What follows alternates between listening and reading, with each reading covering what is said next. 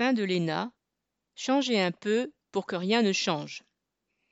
Jeudi 8 avril, Macron a annoncé la suppression de l'École nationale d'administration, entre parenthèses ENA, dont sont issus une grande partie des hauts fonctionnaires. Et de prétendre que c'est là une réponse aux revendications des Gilets jaunes qui, à l'instar de nombreux travailleurs, voyaient dans l'ENA le symbole de l'élitisme, de l'arrogance et du mépris des dirigeants. Au gouvernement, on s'y connaît pour ce qui est de faire des grandes phrases et de changer les noms, trois petits points, sans évidemment changer les choses.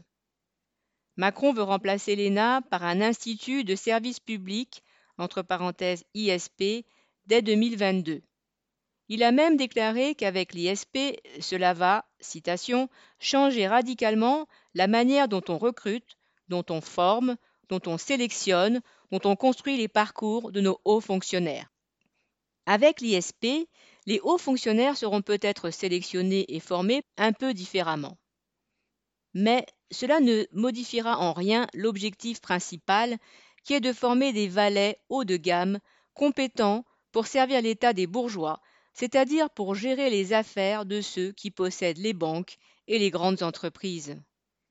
Qu'il y ait 1% d'enfants d'ouvriers qui deviennent hauts fonctionnaires, comme c'est le cas aujourd'hui, ou un peu plus, comme le promet Macron avec l'ISP, que les hauts fonctionnaires ne puissent pas commencer leur carrière dans les ministères, mais dans les préfectures, cela ne les rendra pas plus proches des travailleurs. Si les dirigeants politiques prennent des mesures contre les classes populaires, ce n'est pas parce qu'ils ne connaîtraient pas le monde ouvrier, qui serait loin des réalités de la population ou qu'ils seraient des entre guillemets technocrates incompétents qui ne verraient pas les conséquences de leurs attaques. Non. S'ils font cela, c'est parce qu'ils ont été sélectionnés, triés et formés pour servir les intérêts de la classe dominante et que cela veut dire démolir les conditions de vie des classes populaires. Tel est le métier de ces hommes de la bourgeoisie, des fonctions de sous-préfet à celles de conseiller ministériel, des postes de haut cadre à ceux de PDG dans les grandes entreprises publiques et privées, ou bien de haut gradés au sein de la police ou de l'armée.